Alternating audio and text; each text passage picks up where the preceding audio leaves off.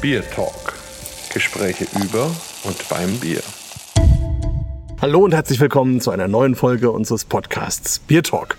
Heute mal wieder ganz spannend, also ja immer spannend, aber heute ganz besonders spannend aus vielerlei Gründen. Einmal sind wir Open Air sozusagen und zwar für Bamberg jedenfalls ganz oben auf der alten Burg. Hier habe ich noch nie einen Podcast aufgenommen und wir sitzen bei einem wunderschönen sommerlichen Wetter unter den großen Kastanien und Linden, die es hier gibt und lassen uns so ein bisschen die virtuelle Sonne auf den äh, Bauch scheinen, weil sie ja durch die Bäume aufgehalten wird. Aber es ist sehr schön, wir sitzen da, wir haben ganz viel Bier und und wir, das ist äh, der Silvio, der gleich seinen weiteren Namen komplett aufklären wird. Das wird jetzt zu kompliziert, wenn ich das mache.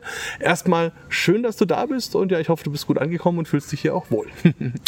Herzlichen Dank, dass ich hier in Bamberg sein darf.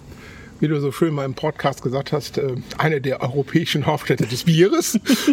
und ähm, mein Name ist Silvio Reis. Ich führe in der Nähe von Aachen in Stolbergdorf mit Doppel F einen Bierspezialitätenladen und der heißt Vintage.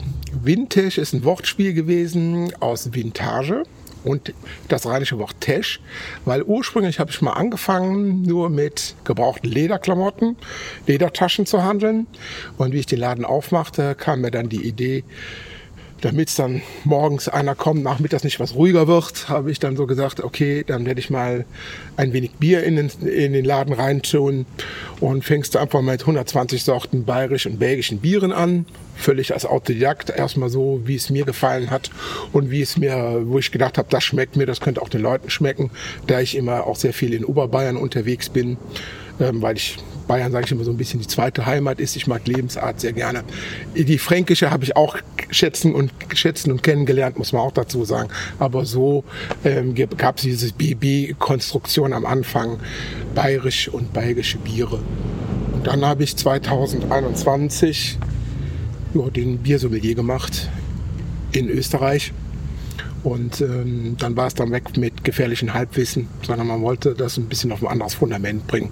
Und mittlerweile habe ich so circa 800 Bier-Spezialitäten auf 52 Quadratmeter verteilt ähm, und ein großes belgisches Repertoire nach wie vor und habe mich mehr und mehr auf äh, Aging-Biere und auch auf BA-Biere, also Barrel-Aged-Biere, noch dazu spezialisiert. Also da muss ich gleich mal einhaken, wenn du sagst 800 Biere auf 52 Quadratmetern, das klingt so ein bisschen wie nach meiner Biergarage. Also da passt nicht mehr viel anderes rein, oder? Nee, die Taschen sind rausgeflogen. Ich habe noch ein bisschen, Schwe ich hab noch ein bisschen äh, Schweizer Armeetaschen. Aber natürlich ähm, bin ich an Kapazitätsgrenzen und das ist einer der Gründe, warum ich im Januar äh, das Dorf verlasse, in die Altstadt von Stolberg ziehe, die ja überflutet war. Und ähm, jetzt, gibt es ein Förderungsprogramm und dadurch nutze ich das und fange direkt in dem historischen Altstadt an. Habe einen Laden, der wird dann 100 Quadratmeter sein und bin jetzt gerade noch dabei, mit der Stadt eine Aus Außenstehstandgenehmigung zu bekommen, so dass ich draußen eben auch eine Bierbegegnungsstätte machen kann. Das ist das, was ich unglaublich möchte. Und bis hin fast so nach dem Münchner Beispiel, dass wenn die Leute im Sommer kommen, ihre Brotzeit mitbringen, dass sie dann eben auch da die Möglichkeit haben, ein vernünftiges was immer vernünftig ist, Fragestellung, Geschmackssache, ähm, ein schönes Bier trinken können. Vielleicht einigen wir uns lieber darauf. Genau, und wenn du schon München sagst, du bist ja hier quasi auch im landestypischen Outfit hier mit Lederhose unterwegs. Ja. Machst du das zu Hause dann auch im Laden? Ja, selbstverständlich. Also ich habe jetzt bei, habe jetzt, wenn ich wiederkomme, ähm, glaube ich, drei oder vier, vier, mittlerweile vier Oktoberfest-Tasting-Termine, die habe ich immer. Das wird immer sehr stark gefragt. Und dann bin ich auch authentisch. Ähm, jetzt können wir beide natürlich heute im Zeitalter vom Politiker korrekt sagen, ist das kulturelle Aneignung? Nein, sage ich jetzt mal dazu. Nein, weil es ist ja einfach, ähm, ich, ich ziehe das an und es äh, ist für mich kein Kostüm. Ja. Ja, und sich eine bayerische Kultur anzueignen. naja, wie auch immer. Ich versuche nicht, ich versuche jetzt nicht bayerisch zu sprechen. Das äh, würde ich grandios scheitern. Ja, ist auch besser so, dann würde uns auch keiner mehr verstehen. Also das ist alles in bester Ordnung. Aber natürlich sehr cool. Oktoberfest-Tasting heißt dann einfach die sechs Oktoberfestbiere im Vergleich.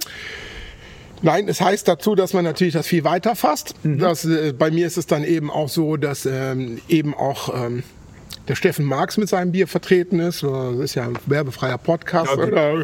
Also Giesinger auf jeden Fall dabei Klar. ist, allein wegen dem Storytelling und dem Kampf, dass er auch irgendwann auf die Wiesen kommt. Ja. Er ist ja jetzt schon Münchner Bier. Natürlich äh, geht es dann auch ein bisschen weiter, ähm, so nach der Präferenz. Ähm, Eying, für mich einer mit der besten Festmärzen, Mhm. Jo. die es dort äh, in der Region gibt, gibt aber eben auch, ähm, auch Märzen aus Österreich, um mal zu zeigen, ähm, ist ja auch im Märzen eben da drin und es passt also vielleicht gleich der Übergang. Es ist immer auch ein Saisonbier dabei aus Belgien, weil es eigentlich auch mit so ein in diese Tradition der Ernte, Erntedankfest reinkommt. Ähm, Der Oktoberfest ist ja nicht nur dieses Oktoberfest, eine Wiesen, sondern es geht ja bis zur Körter äh, hin. Also haben wir eben auch nochmal diese Dankbarkeit für quasi ein fruchtbares äh, Jahr, äh, das ja in so einem Fest einfach gipfelt. Und so die Idee. Da bin ich dir jetzt auch sehr dankbar, dass du das sagst, weil das tatsächlich was ist, was die Leute immer wieder vergessen. Und ich freue mich, dass wenn ich es dann selber auch immer wieder den Leuten auch nahe bringe, weil das Oktoberfest eben in dieser Tradition steht, diese Erntedankfeste. Und für genau die waren ja diese alten Märzenbiere auch gemacht, dass man dann eben, bevor es dann wieder ans neue Bier geht, nochmal so richtig aus dem Vollen schöpfen kann, was die guten alten Biere angeht. Und ähm, ja, das ist ja toll. Und wir reden über Bier und sollten natürlich auch eins trinken. Jetzt hast du dankenswerterweise deinen Keller so ein bisschen geplündert. Blam. Und da stehen jetzt, ja, aber da vielleicht, also na gut, wie auch immer. Also die würde ich mir zum Teil auch eher in einem Keller vorstellen, aber vielleicht ja beides, egal. Also jedenfalls geplündert und jetzt stehen die hier so vor uns rum. Sind ähm, kleine Flaschen, große Flaschen. Wenn du, ja, was denkst du, womit wollen wir anfangen? Was, was hast du dir so überlegt? Ja, äh, was habe ich mir überlegt? Ich denke mal, ähm, das sage ich immer so, ich habe was mitgebracht, was ich denke, dass es nicht alltäglich ist. Mit dem Bier, was ich mit dem Sebastian Sauer mache, von Freigeist, das denke ich machen wir ganz zum Schluss, äh, vielleicht oder in die Mitte. Und ich habe bin großer Belgien-Fan und warum sollen wir nicht einfach versuchen, einfach mal ein schönes Bier von Vapeur zu trinken. Und der Jean-Louis Dietz war so freundlich beim letzten Besuch, den ich unten hatte mit Journalisten bei ihm, mir einen 99er Jahrgang oder einen 96er Jahrgang zu vermachen. Ja, und ich denke, vielleicht sollte man einfach mal in die Vollen gehen und nicht umgedreht, dass wir uns von, nur von unten nach oben steigen, sondern wir gehen einfach, hauen wir uns mal ein bisschen Geschmack aufs Mäulchen. Finde ich auch eine gute Herangehensweise. Warum unten anfangen, wenn man auch oben einsteigen kann? Und ja, da bin ich also schon sehr gespannt. Also wenn, wenn du des Amtes walten möchtest oder soll ich walten? Wie hättest du es gerne? Nee, ich denke mal, für dich ist das ja auch mal eine schöne Sache. Ich, ich habe ja zwei Flaschen mit. Wir haben ja Gott sei Dank eine Vertikalverkostungsmöglichkeit. Dann würde ich sagen, da ich glaube ich einen Korkenzieher mit, mitgebracht habe, weil ich das wusste, Jo. machst du das äh, vielleicht das ähm, 22er auf und ich mache das 96er auf. Genau, also einen Notkorkenzieher hätte ich auch, aber ich glaube, deiner ist besser. Ach, ob es besser ist, Ja. weiß ich ja nicht. Doch, weil deiner hat die Weinoption und meiner ist eher so von der Brauerei, der ist ein bisschen kleiner. Aber jetzt machen wir hier mal hier. Und da muss man den Hörern vielleicht noch sagen, einfach damit sie sich das ein bisschen vorstellen können, korrigiere mich bitte, wenn ich was Falsches sage, aber Vapeur ist wahrscheinlich die letzte Brauerei auf der Welt, die noch mit einer Dampfmaschine arbeitet. Also ich selber habe mal eine Brauerei in Sachsen-Thüringen besucht, das ist aber schon zehn Jahre her. Ich glaube, der hat mittlerweile aufgehört. Und es gab mal den Wurm in Pappenheim, der hat auch noch eine gehabt. Ich glaube aber fast, dass die auch nicht mehr in Betrieb ist. Weitere weiß ich, es gibt glaube ich noch eine in Belgien, die ist aber auch vor kurzem verkauft oder zumindest verändert worden. Also insofern wahrscheinlich die letzte Brauerei. Und das heißt, man muss sich das so vorstellen, man hat einen Raum. In diesem Raum steht in der Mitte sozusagen der Sudkessel, beziehungsweise auch gleichzeitig Lauterbottich in dem Fall. Und dahinter steht die Dampfmaschine, also großes Schwungrad. Und dann kommt das Ganze eben in Schwung, wie man so schön sagt. Dann über Transitionsriemen wird die Energie übertragen und so läuft dann eben der ganze Laden unter Dampf. Deswegen heißt es auch à vapeur. Und ähm, ja, und der Jean-Louis hat das Ganze mal übernommen vor 40 Jahren ungefähr, denke ich mal. Am Anfang war es ein Hobby, eigentlich ist er Lehrer und hat dann aber nach und nach das im Leben na, Nebenerwerb ist das falsche Wort, einfach als Liebelei ähm, das Ganze gemacht, geführt mit seiner Frau zusammen. Und ja, jetzt habe ich lang genug geredet und die Flasche ist auf. und äh, ja, aber so ist es und ähm, das ist einfach insgesamt ein unglaubliches Erlebnis, sowohl was den Laden angeht, als auch was die Menschen angeht. Jetzt hören wir hier das Bier. Dankeschön. Und er macht eben ganz faszinierende Biere. Perfekt mit dieser uralten Anlage und hat auch ein ziemlich breites Portfolio sogar, was er so hat. An dieser Stelle ein kurzer Hinweis in eigener Sache. Keine Angst, das ist ein werbefreier Podcast und das soll er auch bleiben. Aber der Biertalk braucht trotzdem eure Hilfe. Bitte bewertet ihn bei den Kanälen, über die ihr ihn hört. Vielen Dank und jetzt weiter viel Spaß mit unserem Biertalk. Kork muss man einfach auch mal riechen, finde ich. Und ich muss sagen, also ein Bier von 96 hatte ich schon ewig nicht mehr, wenn ich es überhaupt schon mal hatte. Also das älteste, wo ich mich gerade erinnere, war ein Barleywein von 99. Beim letzten Besuch hat er eins von 86 aufgemacht, Jean-Louis, äh, aus seinem ersten Batch. War auch ein Erlebnis. Vielen Dank. Santé und Gesundheit, wenn man so, so schön in Belgien bliebe. Ja. Also vielleicht kurz für die Hörer beschrieben. Wir haben hier ein karamellfarbenes Bier, würde ich sagen. Der Schaum ist natürlich über die Jahre so ein bisschen verloren gegangen. Es ist aber noch etwas Karbonisierung da, auf jeden Fall. Es liegt auch ordentlich im Glas. Wir haben, glaube ich, so 12% rum, oder? So Ich schätze mal, ich glaube, er hatte, glaube ich, 9,5 gestartet. Ja, aber das geht ja dann weiter. Das geht ja weiter. Könnte so hinkommen. Also auf jeden. Fall eine zweistellige Zahl. Das sieht man auch schön, wie das hier so im Glas ein bisschen Um, mal vor so, sich hin. um es mal in deinen Worten zu sagen, du würdest ja immer sagen, der Schaum steht wie eine Eins. Hier kann man sagen, der Schaum steht wie eine Null. Wie eine Null, ja genau. Aber nee, das ist ja auch nicht wichtig. Also bei so einem Bier mit der Geschichte muss das auch nicht sein. Ja, und in der Nase, da ist tatsächlich da ist eine schöne Mischung da aus den Alterungsnoten. So Wein natürlich, ähm, Rosinen. Aber dann geht es auch so in so frischere Früchte, so erdbeerige Noten, finde ich. Also, wie geht's dir so? Ja, mit so ein bisschen Erdbeer, du, da könnte, kann ich auf jeden Fall mit dir gehen. Ich habe es natürlich jetzt einfach, weil du so erst gerochen hast und ich natürlich auch schon einmal aus, ist auch schon kenne. Äh, Aber natürlich finde ich, hier hast du auch volle Lotte Cider-Noten drin. Also Stimmt. so, so richtig Cider-mäßig, so finde ich so. Und in dieser Dürrobst-Sensorik, die du gerade schon mal ein bisschen was beschrieben hast mit Rosine, kämpfe ich immer noch so ein bisschen mit einer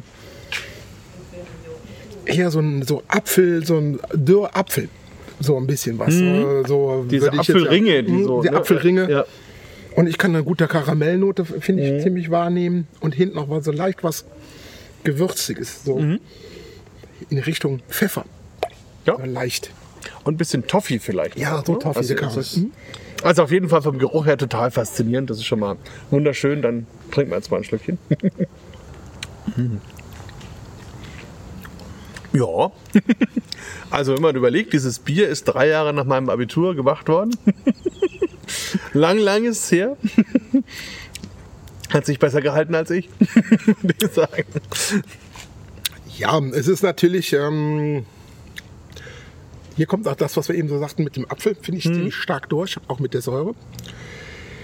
Ähm, ich würde vorschlagen, und das ist jetzt mal das Erfahrungswissen, was ich jetzt Gott sei Dank mit dem Bier habe, ähm, wir vergessen das jetzt mal für 10 Minuten. Lass uns mal ein bisschen stehen, ja.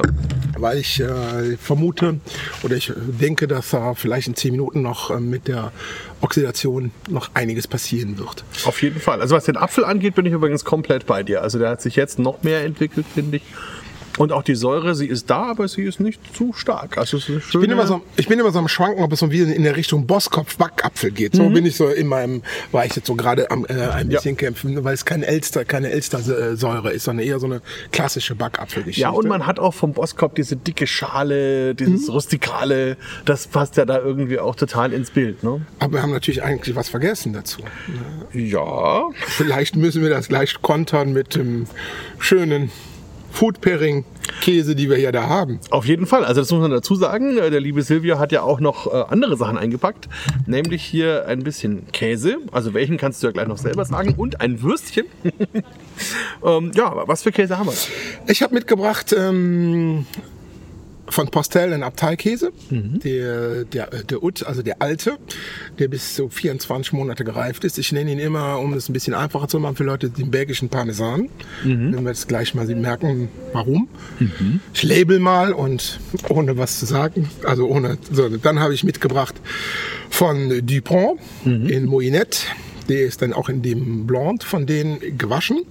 Soweit ich es verstanden habe, ähm, drei Monate alt. Ich habe ihn jetzt noch von der letzten Reise noch, ähm, ist er jetzt vier Wochen da. Und ich habe was mitgebracht, damit wir schön in Bayern noch sind, in einen schönen, schönen Kaminwurzen von einer schönen Landmetzgerei.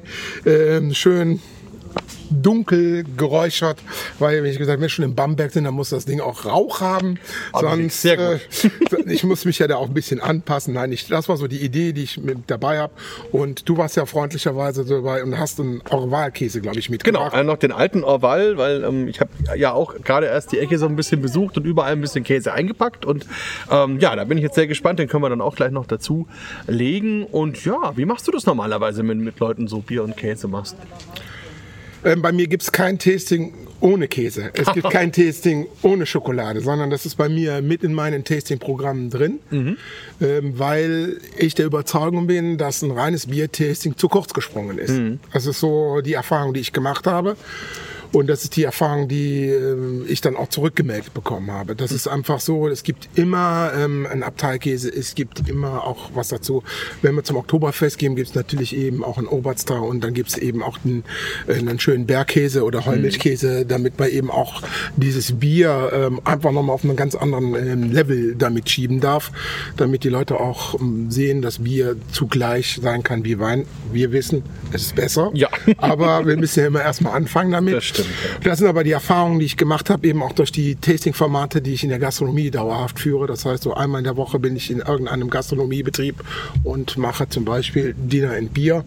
Es gibt ein Dreigang-Menü und ich mache sechs abgestimmte Biere. Es gibt immer wieder ein neues Menü. Es gibt natürlich auch immer wieder neue Biere. Oder Beef and Bier, dann ist wirklich sechs verschiedene Cuts und sechs verschiedene Biere dazu. Wow.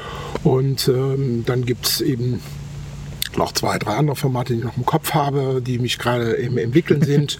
Und ähm, so wie es ausschaut, im Oktober wird es dann vielleicht schon Fisch und Bier geben. Das ist auch spannend. So, das sind so, so, so Dinge. Und ähm, das sind, äh, was ich so gemerkt habe, da holt man andere Leute ab auf einer anderen Ebene, weil sie eh entspannt sind. Und dann ist der Zugang auch sehr oft ruhiger. Weil die wollen einen genussvollen Abend haben. Ja. Ich versuche immer sozusagen, ich bin nur bei der Gastronomie ich immer nur der i-Tüpfelchenmacher. Wenn der Koch der eben das Nahrungsmittelhandwerk ist und das ist ja einer der Gründe, warum ich ein Biersommelier gemacht habe oder auch du ja auch da aktiv bin. Dieses Nahrungsmittelhandwerk, das müssen wir eigentlich wieder viel mehr in das Bewusstsein der Leute äh, bringen, dass das nicht, dass das auch Kunst ist, dass man wirklich sieht, dass ein Koch, ein Bäcker, ein Metzger, ein Brauer, und damit äh, schließt sich wieder der Bogen, Ja. ähm, es verdient hat, wieder mehr zu gefeiert zu werden, mehr Zelebration und mehr ähm, Respekt dem gegenüber äh, bringen. Und da schwingt natürlich eben die Nähe zu Belgien unglaublich rein, wo man sieht, dass das eben was ganz anderes ist, wieder eine andere Kultur ist. Und nicht nur die Bierkultur sowieso, aber auch die gepaarte Essenskultur, die wir dort haben. Glaubst du, dass das auch einer der Gründe ist, warum es bei dir dann anscheinend funktioniert? Also, weil, wenn ich überlege, also es ist hier in Bamberg schon sehr schwer, Leute zu motivieren, für einen vernünftigen Preis so ein Bier und Käse, Bier und Schokolade, Tasting zu besuchen oder im Bierkulinarium, solche Dinge. In, wir, wir haben ja schon viel probiert und machen auch viel. In Nürnberg hat noch mal eine Zeit lang was etabliert, ist aber mittlerweile auch eingeschlafen.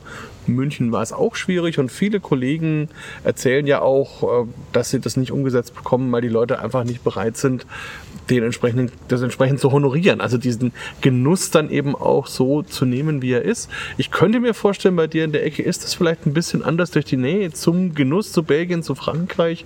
Sind da die Leute vielleicht ein bisschen offener oder wie geht's dir da? Ich denke, ich denke, ähm, das hat nicht nur was mit der Offenheit zu tun. Wir haben, ähm, wir haben, in, wir habt gerade hier in Bayern, ich sag jetzt mal Franken Mitte Bayern, also das Bundesland Bayern, ihr habt eine so hohe gute Lebensmittelqualität in, in den Gastronomien die danach schreit, ein richtiges, eine richtige Bierbegleitung zu bekommen. Ähm, jetzt können wir heute lange darüber reden, Brauereibindung hin und her. Ich denke, es ist einer der großen Faktoren, die wir da haben. Aus dem belgischen Kontext weiß ich zum Beispiel, ist es so, dass du zwar eine Brauereibindung in dem Sinne hast, ähm, sag mal, du hast fünf Hähne, vier wird von der Brauerei besetzt, aber der fünfte Schuss, den hat, der wird frei und er kann bestimmen, was er daran macht. Und in seiner Bierkarte ist es vollkommen egal. Das wäre vielleicht auch ein Weg aufzuzeigen, ein Weg aufzuzeigen, diese Vielfalt reinzubekommen, weil manche Bierstile funktionieren zu manchen Essen einfach nicht, die da angeboten wird. Und dann ist der Wein dem wieder überlegen. Ist einfach so. Ähm, ist die Erfahrung. Und denke, wir haben auch vielleicht einen, wir müssen vielleicht umdrehen, vielleicht Ich, ich bin nicht günstig. Also ich sag mal, das, Bi das Beef and Beer Format, das geht bei 90 Euro los und endet bei 129. Ja. Und es ist fast immer ausverkauft. Das Dinner and Bier Geschichte liegt um die 80 Euro. Das ist schon, ist jetzt auch schon mal erstmal ein, eingehört. Ich denke, vielleicht sollten wir es auch nicht so klein machen, sondern im Gegenteil Ja. höher, interessanter äh, machen. Das ist vielleicht einer, einer der Wege. Bin immer so einer, der eine Philosophie hat, eher oben anzugreifen. Ja. Und 80 Prozent, sage ich jetzt immer ganz böse, der Fernsehbiertrinker werden wir im Leben nicht erreichen. Ja. Aber die Leute, die sagen, ich kann nur trinke immer nur Wein oder ich trinke nur eine Destillation oder Spiritose, die gehen bei solchen Sachen unglaublich ab, kann ich so sagen, weil es für die eine ganz neue Genuss, äh, Genusserfahrung ist. Und die haben auch die Wertschätzung. Oder an, andersrum sage ich immer, all meine Biere sind alle preiswert, sind Ja. alle den Preis wert. Und ich glaube, das ist so, wo wir vielleicht uns ein bisschen klein machen. Absolut. Und wo ich auch finde, dass viele Kolleginnen und Kollegen vielleicht auch selber so ein bisschen dann davon ausgehen, dass sie es günstig machen müssen, weil sie denken, dass die Leute das sonst nicht wollen. Und ich glaube, das ist gerade der falsche Ansatz. Also das muss passen, aber da können wir später noch reden. Wir müssen uns, glaube ich, jetzt mal mit dem Käse beschäftigen und mit der Wurst und mit dem Bier und überhaupt. Womit fangen wir an? Auf was hast du Lust? Ich hätte da Also- so einen Fingerzeig. Die Lust ist völlig ungebrochen, aber du hast mich gerade so ein bisschen gekriegt, als du gesagt hast, der belgische Parmesan.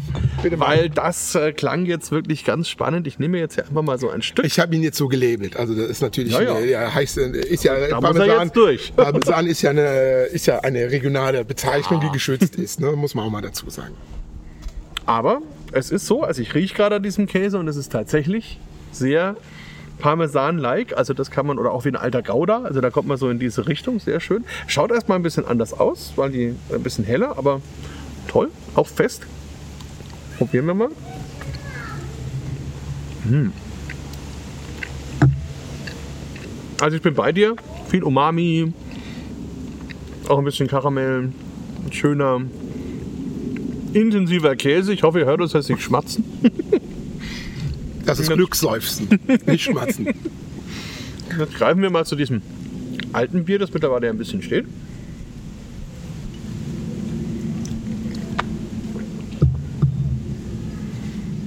Ja. Sehr interessant. Also, weil der Käse hebt die Säure fast auf. Und dann kommt auch wieder so ein bisschen Malzcharakter.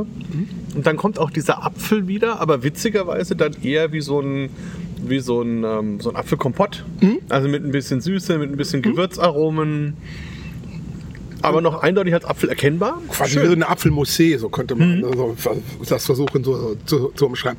Ich finde, es ist ein echt sehr, sehr toller Käse. Und der geht in meinen Tastings ist der immer weit vorne. Wenn die Leute sagen, Mhm. es hat gefallen, dann sagen die den.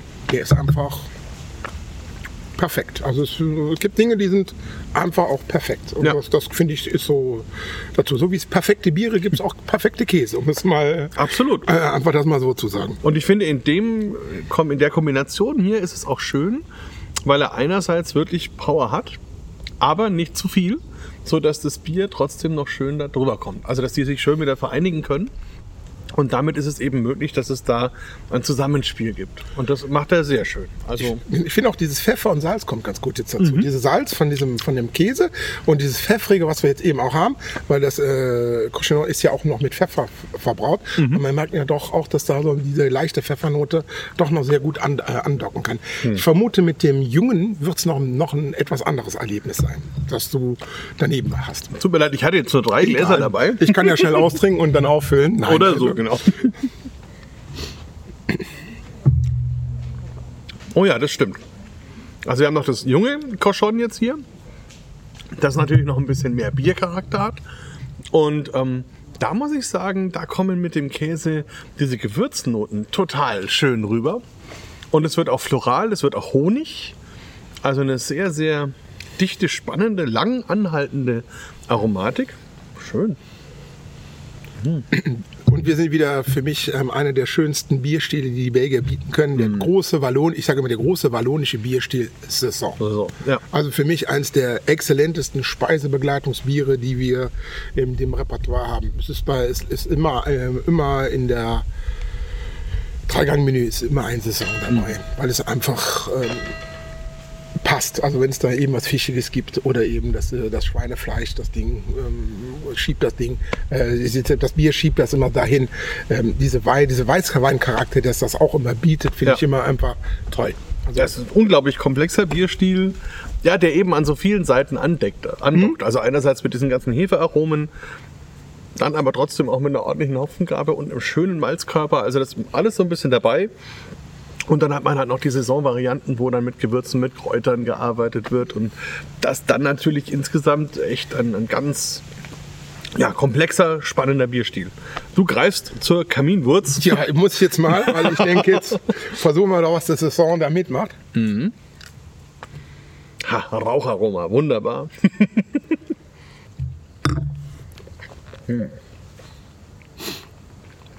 Auch ein Gedicht. Ah, die beiden können echt gut miteinander. Ja, das ist bei mir dann auch oft so, dass ich eben, wenn ich nach Hause gehe zu den Leuten, ich nenne das immer Tasting at Home oder wie was immer, ich dann immer sage, ich bringe immer Käse mit, ich bringe auch immer Schokolade mit und ähm, sie sagen mir, was sie kochen. Und ich bringe ihnen die passenden Biere dazu mit. Das ist immer eine Überraschung. Die sagen, es gibt das, das und das. Heute werden wir grillen, heute gibt es ähm, Auflauf, heute gibt es ähm, ähm, Fisch. Heute gibt es einen Zander, habe ich auch schon gehabt. Und dann versuche ich immer dann eben aus dem Repertoire, und das ist einer der Vorteile, eben, dass ich dann eben über das Sortiment verfüge, ich der Meinung bin, dass ich das richtige Bier dazu finden kann. Ja, und man hat auch automatisch das richtige Mitbringsel sozusagen. Ja, Und dann noch diesen Effekt, dass man sagt, ich bringe da was mit und das macht alles zusammen noch mal besser. Und ja, das ist schon. ich denke schön. schon, kann so sein, ja. Und ich muss sagen, also jetzt gerade bei dieser Kombination, damit wir das auch ein bisschen erklären, wir haben diese Kaminwurz, die an sich vor allem rauchig ist und dann relativ fett rüberkommt und ja, dann, also dann kommen auch ein bisschen Gewürze, aber das ist nicht so ganz rund. Mit dem Bier wird es aber rund. Da geht der Rauch ein bisschen zurück. Das Fett reduziert sich auch so ein bisschen. Auf einmal kommt dann tatsächlich auch der Malzkörper von dem Bier und ersetzt vielleicht so ein bisschen das Brot, das wir jetzt nicht zur Wurst haben. Dadurch wird es auch ein bisschen runder und ist dann auch, also wenn man, wenn ich jetzt so die Wurst nehmen würde, dann könnte ich zwei, drei Bissen nehmen und dann wäre ich damit auch durch. Aber in der Kombination mit dem Bier kann man dann auch die ganze Wurst essen. Also insofern Hast du es mit dem Jungen auch mal probiert? noch nicht. Okay. Aber wir können uns ja steigern. Auch um Gottes Willen, so habe ich das nicht gemeint. Schauen wir mal. Also da finde ich, kommen diese Weinnoten sehr viel intensiver. Das wird richtig nobel. Und von der Wurst kommen die Gewürze mehr rüber und auch dieser pure Das Fleischgeschmack. Umani auch, ne? Das, genau. ja, okay, das ist Umami-mäßige. Das kommt richtig schön rüber. Und wird dann äh, ein, eingefangen von dieser Säure, die das Bier hat. Das finde ich immer einfach Ja. so ein tolles Erlebnis. Ich habe das, so, ich hab das so beim Steak and Bier, äh, also beim Beef and Bier ist es so, gibt es ja immer eine Sache, manchmal bringe ich es dann mit von äh, Facette, dieses äh, Kamaranski, dieses Balsamico, äh, dieses Mhm. äh, die Cuvée, ein Ultra Flemisch Brünn mit einem Imperial Stout und dann eben voller Lotte, Balsamico-Note, Schokolade. Und wenn du das dann in so ein Drei-Age-Steak dagegen setzt, dann, ich lasse die Leute immer erst das trinken, Mhm. ohne das Fleisch. Und dann kommen natürlich die äh, Leute, die das Sauerbier nicht gewöhnt sind, die, die schönsten Kommentare, wie kann man sowas trinken? Ja. Das kann man doch keinem Esel ins Ohr kippen. Also sagt das mal so. Und dann sage ich, abwarten, das ist extra, jetzt mal ein Säureschock für euch. Und jetzt kommt, und esst mal das Stück Fleisch dazu. Und dann passiert so ähnlich das, was du gerade beschrieben hast, Mhm. genau mit diesen Dingen auch. Nur, dass dann da so eine, so eine Karamell-Butter-Toffee-Note reinzieht. Mhm. Und dieses, Ka- das, das Fleisch dann so eben schon auch weich ist. Und die Leute meinen, sie haben ein Fuji. Also ein, Ja. ein Meat Fuji im, im, im Mund. Und das ist eigentlich immer einer der schönen Überraschungsmomente äh, für in so einem Tasting. Warum das eigentlich auch mein Antrieb ist, den Leuten mal solche Geschmackserlebnisse für sich zu kreieren. Ne? Das ist so die Idee, die dahinter Ja. steckt. Also ich glaube, das ist auch das, wo, wo ich ja versuche, oder was ich versuche, unseren Absolventinnen immer mitzugeben und Absolventen, dass es ja eigentlich darum geht, die Leute überhaupt wieder dahin zu führen, dass sie das, was sie zu sich nehmen, bewusster zu sich nehmen. Dass ich bewusster trinke, bewusster esse. Also in dem Sinne von, dass ich mal wirklich schaue, schmeckt das denn jetzt nach was? Und es fängt halt mit den einfachen Sachen an, mit dem, mit dem Gemüse, mit dem Obst, was man überhaupt erstmal wieder lernen muss, richtig zu genießen, die Aromen wirklich zu erfassen und geht dann eben weiter mit zum Beispiel Fleisch, wo ich jetzt sagen muss, dieses normale 0815 Fleisch, was ich irgendwoher bekomme, das hat ja eigentlich gar keinen Geschmack. Das kriege ich dann irgendwie hin, durchs Braten, durchs Würzen, durchs Marinieren, irgendwie, aber per se ist da nicht viel. Und das lernt man dann auch nochmal anders zu beurteilen, wenn man sich in dieser Genusswelt bewegt und hat dann natürlich auch eine andere Wertschätzung. Zum Beispiel auch für solche Produkte. Und das natürlich schon, ja, macht Spaß. Es, es verändert einen auch. Also hat es dein Leben auch verändert, dich damit Ja. zu beschäftigen? Definitiv. Also ähm, es hat mich bereichert, es hat bereichert. Ich versuche es einfach mal so zu erklären. Ähm, vor der Ausbildung konnte ich mit dem Stout gar nichts anfangen. Ich bin kein Kaffeetrinker, also war ein Teil der Welt für mich äh, noch nicht eröffnet. Und ähm, dadurch die Ausbildung ist es eben auch so gekommen, dass ich heute ein Stout sehr schätze, sehr liebe. Ich immer noch keinen Kaffee trinke, weil es ein Heißgetränk ist. Ich trinke, bin eher so ein Mensch, der lieber kalt trinkt. Aber bei uns gibt es zu Hause tatsächlich immer ähm, zum Kuchen auch Bier. Das kann vom Doppelbock angefangen sein über Stout sein. Das gibt's auch. Und das ist eben auch eine Sache, die man auch kultivieren kann. Natürlich ähm, ist das eben auch eine Möglichkeit aufzuzeigen, was möglich ist. Und was ich interessant fand, du hast eben dieses Fleisch ja nochmal genommen als Blaupause. Das können wir ja auch auf unser Bier teilweise runterbrechen. Das Natürlich. können wir auf das Brot runterbrechen. Es war wie eine Blaupause, die du gerade gesagt hast. Und ähm, dieses Bewusstwerden. Und interessant ist es immer bei dieser Beef and Beer äh, Konstellation ist, die diskutieren nicht mit dir ähm, darüber, ist das Fleisch zu teuer. Nein, das finde ich total geil. Also ähm, Wagyu finde ich, da gehen, gehen die steil und zahlen dann eben auch fürs Kilo 90 Euro. Und wenn es dann ums Bier geht, da fangen wir schon wieder an und das ist eben so ein Bewusstsein, wo man anfangen muss, da, äh, die, da zu steuern. Das ist, da würde sich für mich auch der Bogen schließen auf die erste Frage, die du gestellt hast davor. Ähm, wie schaffen wir es, die Leute abzuholen? Oder wie funktioniert das? Oder warum kann, warum kann es funktionieren? Ähm, es ist so, ähm, in das eine Restaurant bin ich einfach auch nur gekommen, ich habe einfach die Leute eingeladen. Habe gesagt, komm, bringt mir was zu essen mit. Ladet euch ein und machen wir mal ein Arbeitstasting. Dann waren vier Köche da, die haben gedacht, heute gibt es ähm, Eifler Pilz, um es jetzt mal so zu sagen. Ähm, Lecker Bierchen. Volumen, äh, lecker Bierchen, Volumen trinken. Ja, das war aber dann nicht so, sondern es war anders. Ich habe es dann gezeigt und das fanden sie sehr gut. Hm. Und dann waren zwei dabei, die gesagt haben, das ist genau das, was ich auch meinen Leuten mal anbieten will, meinen Gästen. Und so ist es gegangen. Nur so. Ja. Ähm, wenn du keinen hast, der in der Gastronomie dafür offen ist, dann können wir 17 Mal gegen die Türe rennen, ein 18. Mal eine blutige Nase holen. Das Bewusstsein ist teilweise einfach nicht da und ähm, das zu schaffen, ist, glaube ich, eine der wichtigsten Aufgaben, die wir vielleicht als Sommelier, Biersommelier und Sommeliere Ja. ähm, machen. Ähm, es ist wichtig auch zu gucken, was ein Brauer macht. Es ist auch Mhm. wichtig, zu, vielleicht auch zu brauen. Das, diese, das ist ja auch viele, die das die Motivation haben, ein vernünftiges, gutes, richtiges Bier zu machen. Mhm.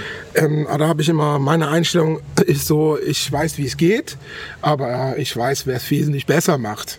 Und Da äh, sind gib wir auf mir- einer Linie. Gib mir das Bier, wenn es gut ist, ich zeig dir, wie es verkaufen. Das Ja. ist dann wieder so eine Sache, die ich machen kann. Das macht eben die lange, lange Vertriebserfahrung, die ich vorher hatte, aus Mhm. eben ein Produkt so interessant zu gestalten, dass es vielleicht dann einen Nutzen bringt, um es jetzt mal Ja. market marketingmäßig Ja, und, und das vielleicht auch mal so als Tipp an alle Kolleginnen und Kollegen, die da zuhören, weil das ist echt ein Punkt. Das haben wir von Anfang an gemacht. Also die Bierakademie gibt es jetzt seit zehn Jahren und mit so Veranstaltungen haben wir schon vorher angefangen. Und es gibt ja einfach sowohl die Locations, wo man dann ist, also wo man sein Testing macht oder mit denen man ein Menü macht oder solche Dinge, als auch die Leute, die zum Beispiel die Karten für unsere Veranstaltungen verkaufen. Also unser Tourismusservice zum Beispiel hier in Bamberg, die Mitarbeiterinnen und Mitarbeiter, die müssen ja die Tickets verkaufen. Und am Anfang war das tatsächlich ein Thema, weil die haben dann einfach gesagt, warum soll ich eine Karte für 99 Euro verkaufen für, für, für eine Biertour?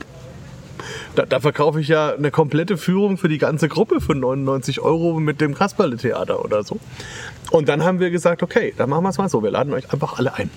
Und haben dann wirklich die gesamte Belegschaft in drei Gruppen zum Biermenü eingeladen, zum Bierseminar eingeladen, zur Biertour eingeladen. Und das gleiche machen wir auch mit den Gastronomen, mit denen wir zusammenarbeiten. Und machen dann einfach mal diese Reise durch die Bierwelt und auch je nachdem, wenn es Gastronomen sind, dann auch mit dem, was sie haben und was sie so tun. Und das ist dann immer so ein Augenöffner und dann lernen die Leute das auch zu schätzen, kommen weg von diesem Preisdenken und sind dann mit dieser Begeisterung erfüllt, mit denen sie dann später ihre Kunden beraten. Und das ist dann ist diese Schwelle weg, weil vorher haben die einfach ihren Kunden im Tourismusservice zum Beispiel, die haben denen nichts angeboten, was mehr als 30 Euro gekostet hat. Einfach weil sie selber gesagt haben, das würde ich nie machen, wenn ich irgendwo bin. Also verkaufe ich das auch niemanden. Und damit waren unsere Tickets immer Ladenhüter. Und bis zu dem Zeitpunkt, wo, wo wir das dann durchlaufen haben, das war schon ziemlich bald.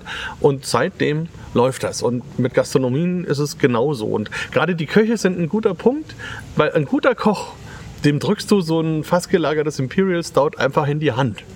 Und dann probiert er und dann ist er erstmal weg.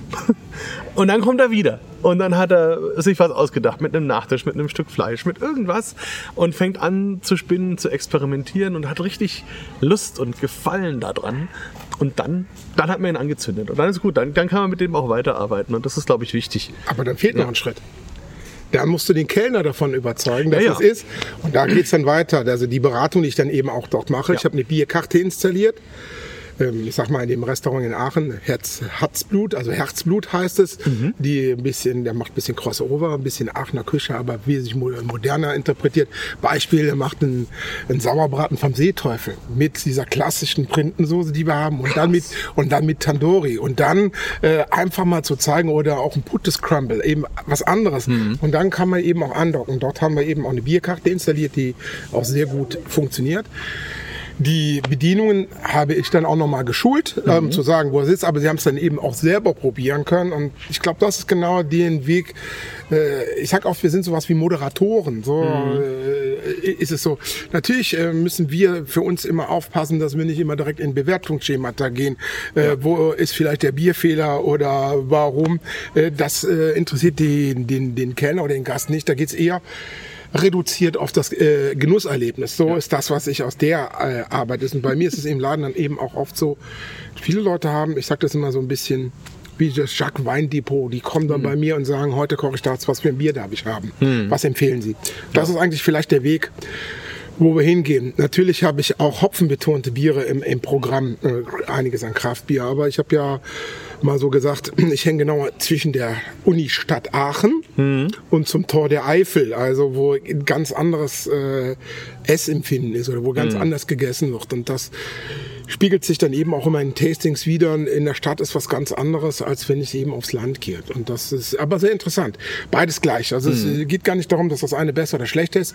Das ist anders. Es ist einfach, und darüber muss man sich auch Gedanken machen, dass es einfach anders ist, dass man vielleicht überlegt, eine andere Zielansprache auch zu machen. Also ich habe das Bamberger Schlenkerer und Spezial auch erst hier verstanden, äh, wie ich in Schlüsselfeld war und ich dann David Hertel mir gesagt hat, ich brauche noch eine Stunde. Ich dann mal in die Metzgerei in Schlüsselfeld reingefahren bin und denke, ich habe jetzt mal Hunger auf ein, eine Leberwurst und auf ein, ich glaube, eine Mettwurst und ich beiß da rein und denke, wow. Das ist ja genau Schlenkerer. Also Ja. so habe ich es dann verstanden. So habe ich verstanden, dass die Regionalität, wie gegessen wird, dass auch sehr viel mit dem Bier oder auch mit dem, mit dem Getränk, was vorherrscht, ähm, an Vorliebe da ist. Und das war für mich irgendwie so ein Augenöffner, um Ja. zu sehen, aha, man muss das vielleicht auch mal in so einen regionalen Kontext tun. Ich sag mal, ich bin ja in Aachen geboren, dann mit dem 10. Lebensjahr nach Köln gekommen, bin 38 Jahre äh, Kölsch sozialisiert gewesen, also jetzt nicht nur der Sprache, die ich auch äh, kann, sondern eben auch äh, des Bierstiles. Und ähm, irgendwann, aber auch immer belgische Bier getrunken und irgendwann war Kölsch mir dann einfach mal zu wenig, um es jetzt mal positiv zu formulieren. Aber wenn man natürlich sieht, wenn man Köln ist, ein halber Hahn und Kölsch passt. Punkt. Absolut. Na, das Tröckelchen brauchst du dafür, damit äh, was und dann an so einem einfachen, profanen Beispiel ist es so, oder ich sag mal, ein Dortmunder Export und eine Currywurst, puff. Ja. Äh, Traumkombination, auch, ne? auch Himmel und Erd finde ich mit dem richtigen Kölsch ist es eine geile Kombination. Also passt alles zusammen und jetzt muss man erst ein Bier finden, das die ganzen Komponenten zusammenbringt und abholt. Und also das ist für mich auch ein ganz wichtiger Punkt, bevor wir gleich da noch ein bisschen mit der Kulinarik weitermachen. Auf jeden müssen. Fall. Das ist ja fast mit Bier. gemein. Wir sitzen hier davor und kriegen nichts. Aber ähm, ich finde das wirklich so, so, ein, so einen ganz wichtigen Punkt, was ich auch den Leuten immer wieder sage. Man muss reisen. Also man muss Bierkulturen vor Ort erleben. Man muss dann auch vor Ort die Gastronomie, die und zwar die, die bodenständige. Ne, macht ja keinen Sinn, wenn ich überall zu McDonald's gehe oder zum High-End irgendwas oder so, sondern wirklich schauen, was ist denn das, was, worauf das alles basiert. Und dann lernt man sowohl die Kultur, was die Menschen angeht, als auch die Kultur, was eben die Speisen, die Getränke, das Bier angeht, kennen und kann das dann auch anders einschätzen und kann es auch anders vermitteln. Und das in der Kombination ist dann natürlich cool. So, wir haben noch einen Käse und noch ein Bier und überhaupt. Wie machen wir jetzt weiter? Was, was begehrt das Herz, soll ich immer so sagen. Also ich habe also, würde ja zum Beispiel sowas, war jetzt so ein kleines Wortspiel. Ich hätte, wir haben ja noch was von der Heilige Harte Brewerie. Mhm. Ähm, kleine Brauerei ja in Belgien, die, die du ja vielleicht auch schon kennst oder noch nicht kennst. Also da die, war ich noch nicht, ja. ja, aber sie haben ein Cuvée gemacht und ich fand einfach mal interessant. Ähm, zur Hälfte BA in, also Orc Aged und das andere Ding in Amphore reingetan. Aus einer Georgien, also aus Georgien die Amphore Mhm. kommen lassen, das zu machen und dann noch mit griechischen Joghurt. Ich fand einfach Das diese, fand Kombina- diese, ja. diese, diese, diese Kombination überhaupt mal diesen, äh, sowas zu machen. Ja. Diesen, äh, so einen Mut, mit diesen Mut aufzubringen oder Mut oder mal einfach mal was anderes Mhm. zu machen. Und habe gedacht, vielleicht ist das ja einfach mal auch mal sowas, wo wir jetzt noch haben, wo wir eben alkoholisch jetzt noch nicht direkt in die ge- geht. So haben wir so ein kleines Aperitivbier mit 4,5 Prozent. Das ist ja ganz geschmeidig. Denke ich mal, wäre vielleicht eine schöne Sache. Ich hole mal schnell ein bisschen Wasser, dass wir die Gläser ausspülen können, genau. Ja, da holst du mich in ganz vielerlei Hinsicht ab. Also ich finde sowohl diese Geschichte mit den Amphoren aus Georgien total spannend, weil da kommt ja eigentlich der Weinbau her. Auch der Bier, das Bier Auch mittlerweile, das sagt man. Bier Ne? vielleicht, also man weiß es nicht, zumindest haben da die Hefeforscher schon sehr interessante Hefestämme auch gefunden, sagen wir mal so. Und ähm, ja, allein diese Genese dieser Amphoren, wie die hergestellt werden, wie die transportiert werden, das, also liebe Hörer, zieht euch das mal rein, da gibt's YouTube-Videos dazu, das ist total krass. Ähm, und sowas dann überhaupt mal nach Mitteleuropa zu holen, finde ich total spannend und das dann zu nutzen. Und dann finde ich auch den, den, den griechischen Joghurt, das ist etwas, was ich schon immer eigentlich sehr gerne mag, am liebsten mit viel Honig und Walnüssen. ähm, finde ich ein, ein tollen, tolles Aroma, was ich echt, was mir viel besser schmeckt als unser klassischer Honig, muss ich sagen. Und dann eben noch so eine, so eine Holznummer mit ein bisschen Barrel Aging. Also ich finde es im Kopf passt es bei mir schon ganz interessant dazu zusammen. Wobei ich mir eben überlege, wie kriegt man diesen Joghurt da irgendwie rein? Also da, ja, bin ich mal gespannt. Oder bilaktotisch wird's. Ja, ja, also was macht der dann? Weißt du, wann der dazugekommen ist? Ähm, da müsste ich jetzt lügen und bevor ich irgendwie Nein, Halbwissen das. sage ich nicht, aber müsste man mal, müsste man nach. Ich habe die, äh, mich hat das Storytelling einfach erstmal Ja. angefixt. Ich kannte bis jetzt nur ein amphorengreiftes Bier ähm, auch von Stiegel. Mhm. Und äh, ich denke, das ist vielleicht auch mal wieder eine andere Spielwiese, um Ja. einfach auch mal äh, eine Verbindung herzustellen. Ich finde immer, gibt so Biere, da gehört die Saison dazu, ein Lambic dazu, Mhm. die beides so verbindet und dann mich langweilt immer diese Geschichte Bier versus Wein. Ich finde es langweilig. Ich versuche Mhm. Ja. immer zu sagen, zugleich. Das ist eigentlich vielleicht so das Entscheidende. Und wie gesagt immer, jeder Heck ist anders, hat man mal bei uns. Ja. so. Prost. Also ja auch nochmal für euch, liebe Hörer, von der Farbe her ist es gar nicht so weit weg von unserem Cochon-Saison, was wir gerade hatten. Also wir sind wieder bei so einem dunkel Karamell, irgendwie schöner, schöner Braunton. Diesmal aber mit Schaum. also zumindest ein bisschen. Und der ist auch schön getönt, also passt hier auch wunderbar. Ist wieder schön im Glas, man merkt, dass es ein bisschen leichter ist. Ähm, ja, und dann Ah ja, von der Nase her, erstmal geht es wie ein klassisches Barrel-Aged Bier los, würde ich sagen, so was erstmal oben drüber liegt. Das heißt, da haben wir dann die Holznoten, wir haben die so eben Karamell, es geht auch schon wieder so in Trockenfrüchte über. Aber ich finde, wenn man da genau reinriecht, kommt dann tatsächlich schon so was Laktisches irgendwie rüber. ne? So ein bisschen Brett auch, finde ich. Ja. So ein bisschen, ne? So eine leichte Brettnote. Also da wird es dann auf einmal komplex und kriegt so einen Unterbau. Also bin ich mal gespannt. Na, lass uns mal probieren. Weil du natürlich sehr gerne immer ergänzen kannst. Gerne.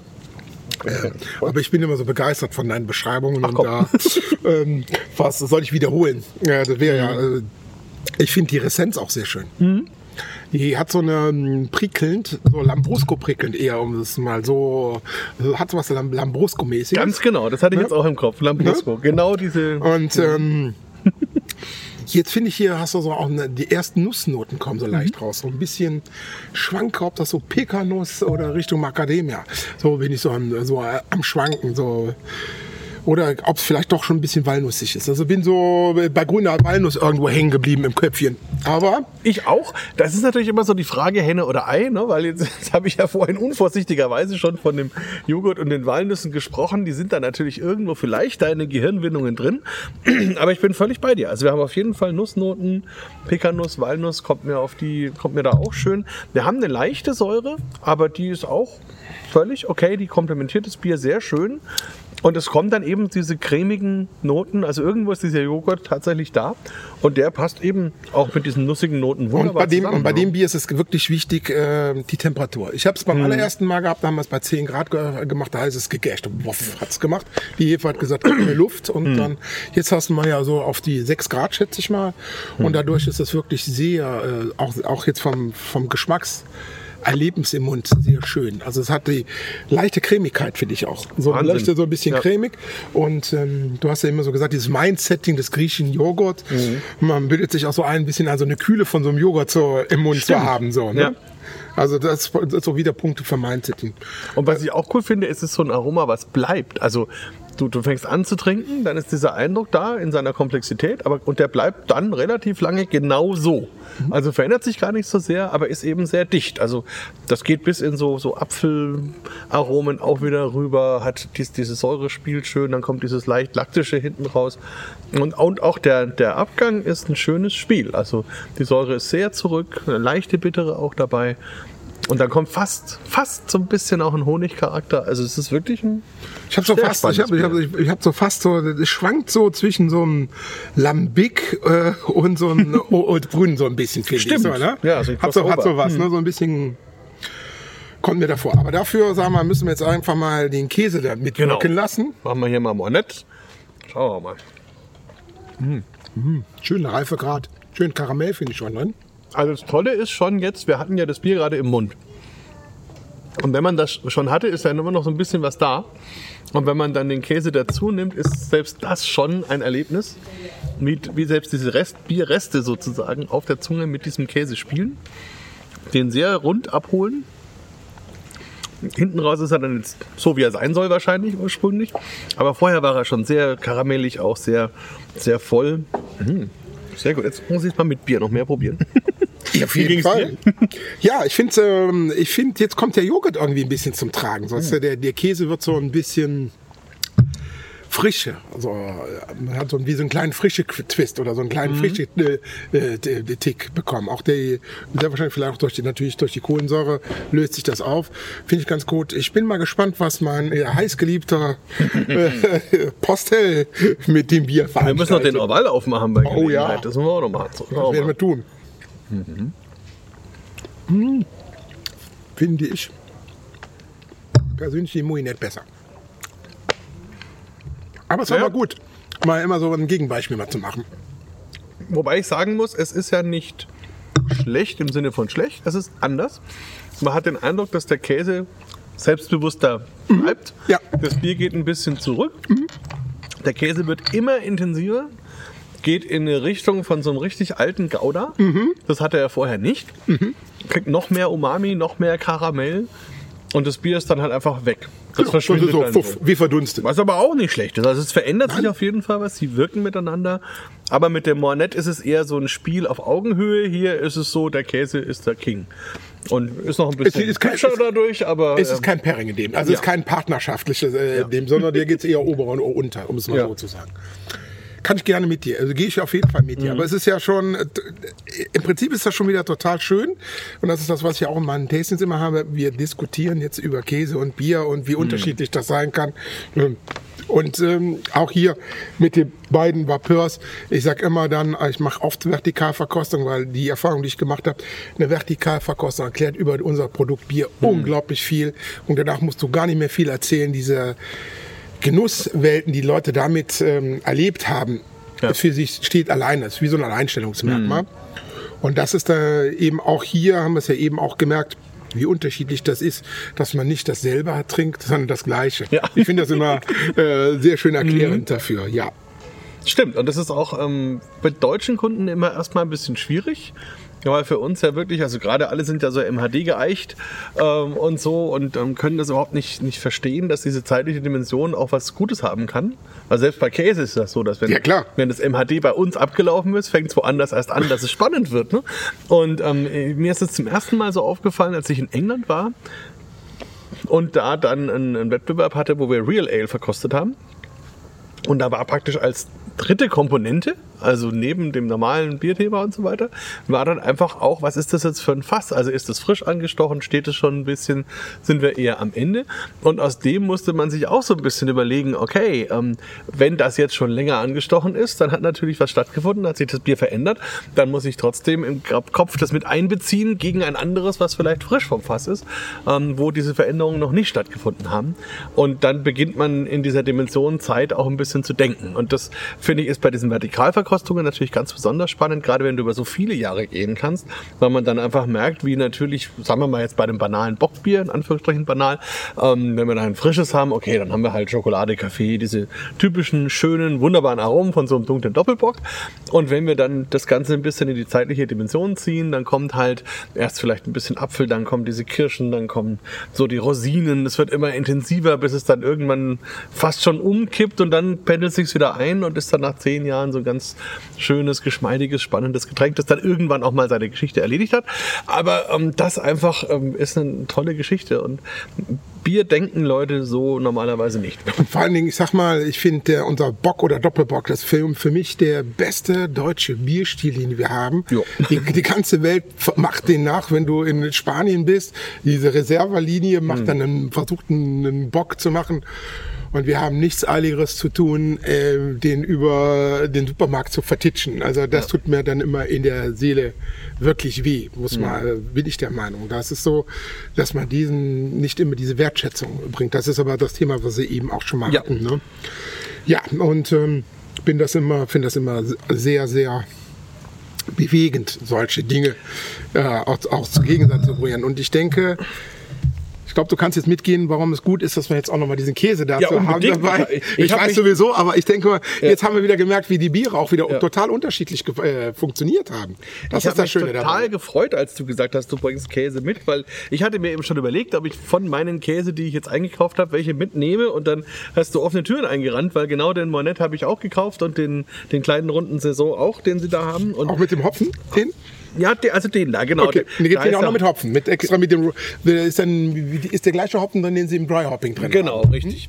Also das auf jeden Fall, auch das, also vielleicht noch am Rande erwähnt, wenn ihr in Belgien unterwegs seid, ist das eine natürlich, sich ähm, die entsprechenden Biere zu kaufen, aber da, wo es dann auch Käse dazu gibt, sollte man sich das auch nicht entgehen lassen. Also sowieso in den Abteien, das ist ja klar, wo, wo dann sowieso selber noch Käse hergestellt wird, aber auch eben wie bei Dupont zum Beispiel, also da unbedingt die Dinge parallel genießen.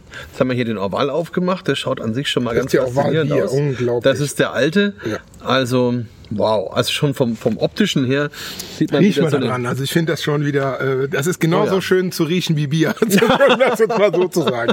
Absolut. Also großartige Geschichte. Ich schneide den mal schnell. So lange vielleicht noch eine Frage. Du bist ja dann quasi auch in der Nähe zu Belgien, zu dem deutschsprachigen Teil von Belgien. Ähm, ergeben sich da Verbindungen? Ja, definitiv. Also, äh, also ergeben sich daraus natürlich Verbindungen und ähm, das heißt also auch die die kleinen Mikrobrauer, die es da gibt, ähm, habe ich Kontakt zu, führe ich zum, zum Teil auch im Laden. Ähm, ich habe ähm, Letzte Woche war ich äh, bei Valieu, weil wir noch enger zusammenarbeiten wollen. Das geht äh, darüber hin bis zur ältesten Distillerie Belgiens, Rademacher.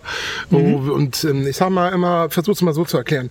Ich habe eben vielleicht gesagt, Aachen ist ja so die Wiege Europas, wenn man das so sieht. Ähm, Karl der Große, das Europa, wie wir so kennen, sagen wir jetzt mal nicht Nordeuropa und Osteuropa, ist aber ja eigentlich so in der Konstruktion, wie Karl der Große es gemacht hat.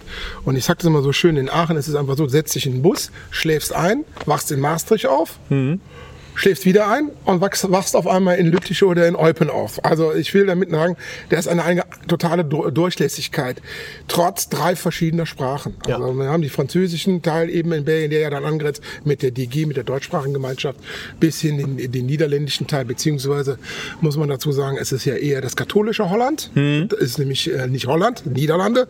Es ist nämlich Limburg, Süd, äh, Provinz Südlimburg. Hm. Und der andere Teil von Limburg liegt eben in Belgien.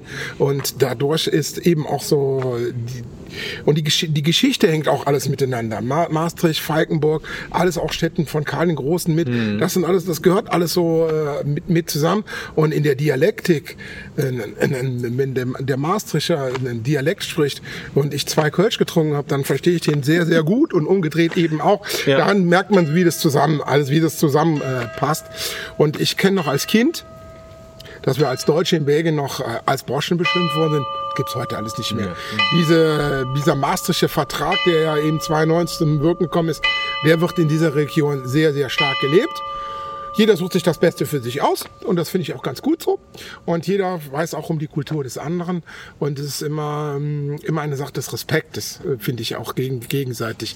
Natürlich ähm, wollen wir das nicht glorifizieren. In Belgien wird natürlich auch Jupiler und Master äh, getrunken, so wie wir hier den Pilzstil auch haben. Das Eben. muss man ja. auch mal, man muss natürlich jetzt, wir als Bierpuristen feiern natürlich die belgischen Bierstile sehr, aber man darf auch nicht die Augen verschließen, dass trotzdem 40 Prozent eben auch das Pilz dort getrunken wird wird.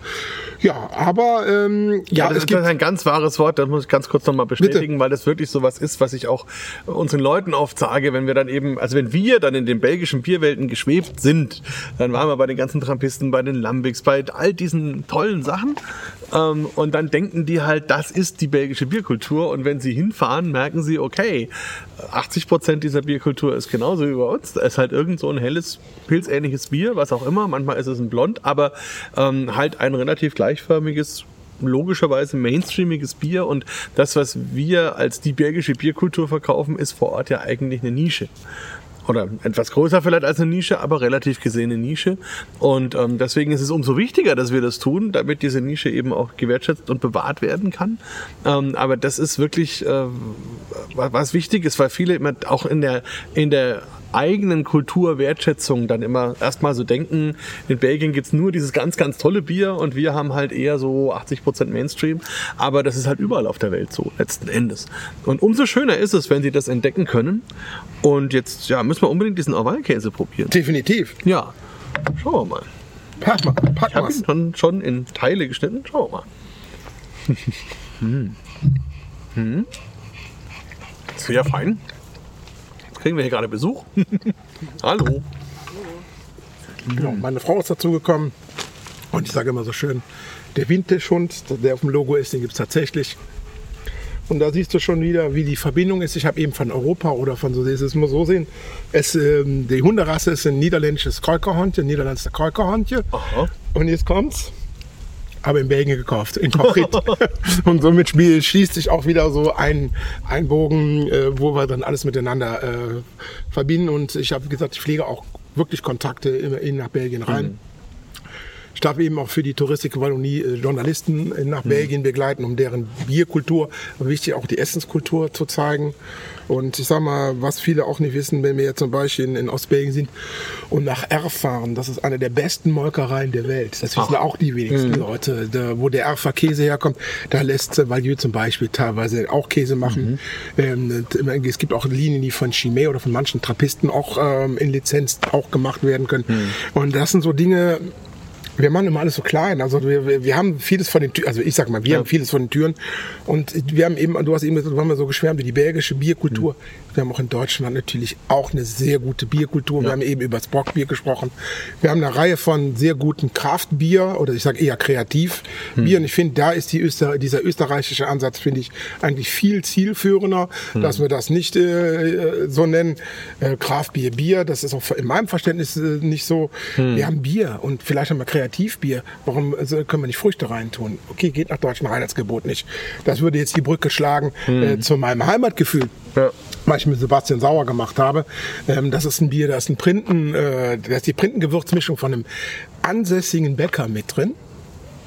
Und deswegen heißt das Bier eben nicht Bier, sondern, kennst das ja?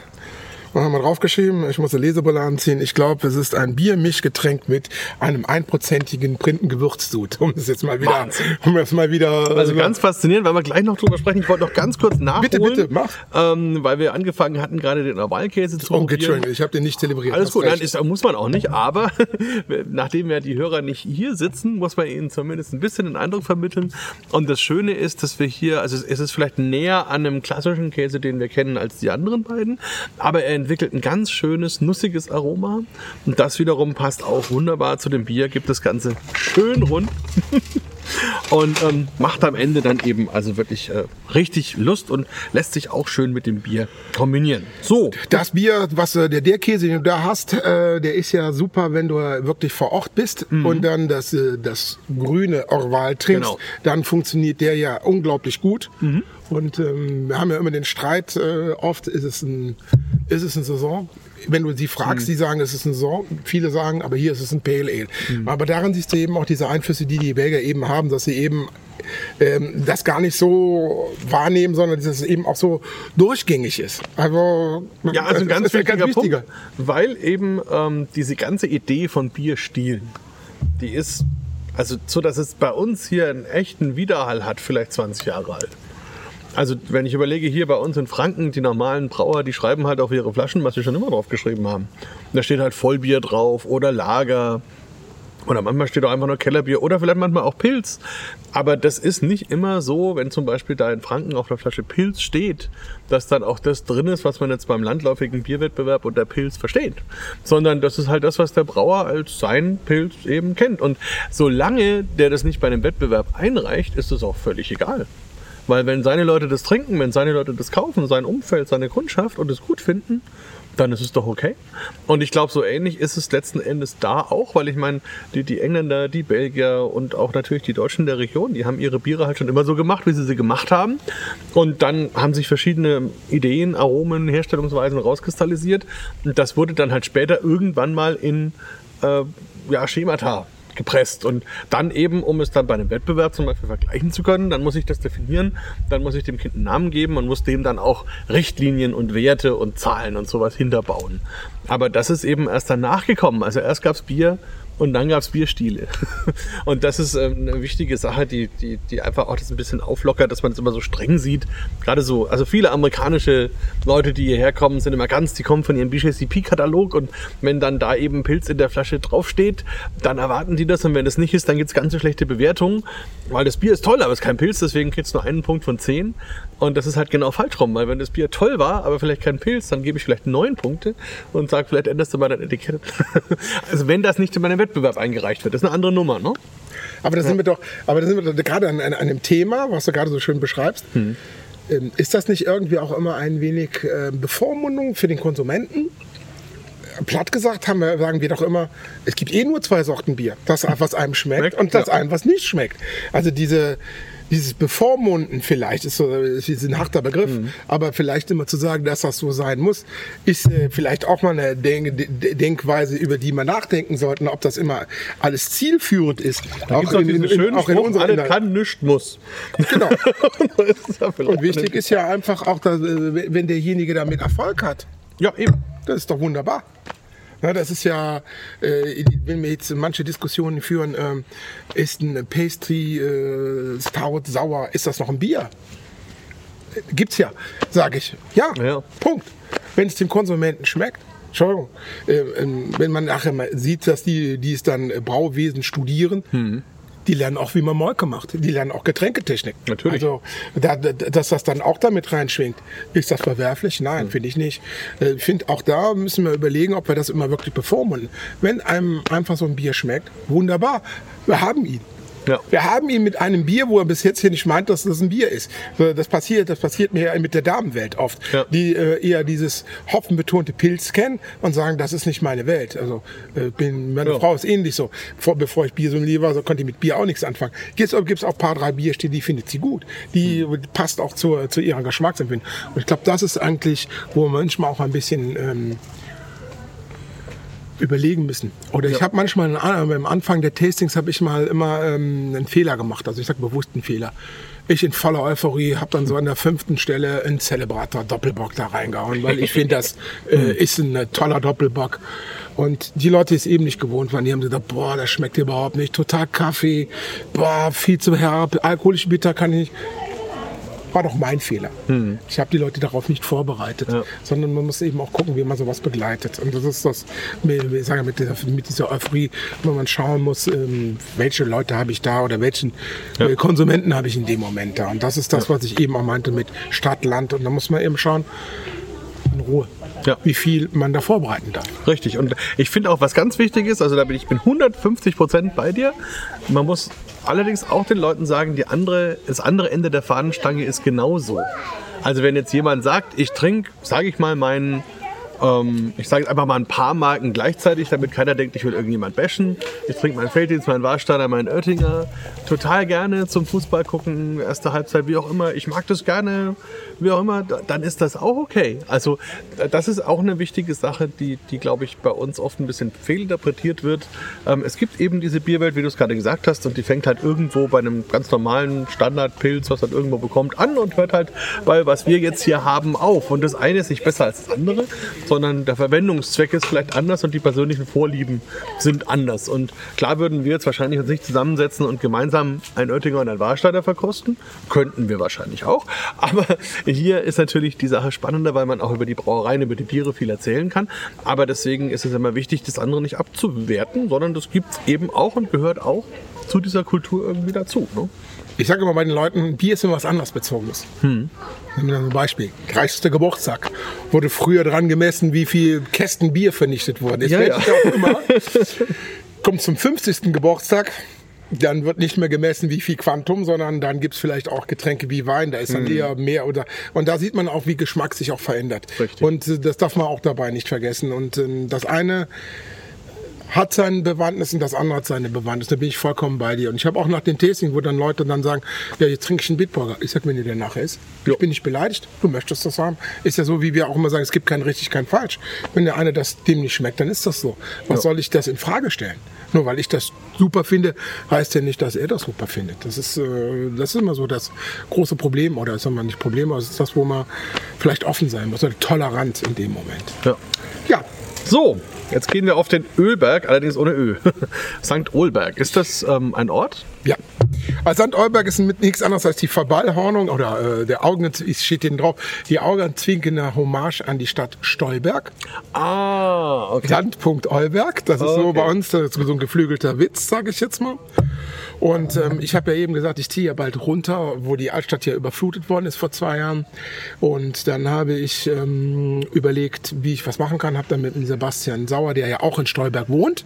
Sebastian wohnt vier Kilometer von mir entfernt. Ach, okay. Ähm, Sebastian habe ich mal vor 14 Jahren beim Braukurs in Köln in der Braustelle kennengelernt. Und dann irgendwann hat man sich aus den Augen verloren, bis ich vor vier Jahren dann mit dem Kraftbier anfing.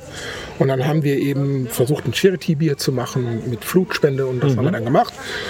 Das war dann ganz, das war dann ein Pilz, naturtrübes Pilz. Das hieß dann Messingheimat, weil äh, Stolberg die Messingstadt ist, beziehungsweise Aha. die Kupferstadt. Das ist, äh, was Sie wenigstens wissen, der älteste Industriebetrieb äh, Deutschlands steht in Stolberg. Ach. Weil eben dort Messing-Prüm-Knöpfe sind, also es kommt daher, diese Messingknöpfe, das Patent.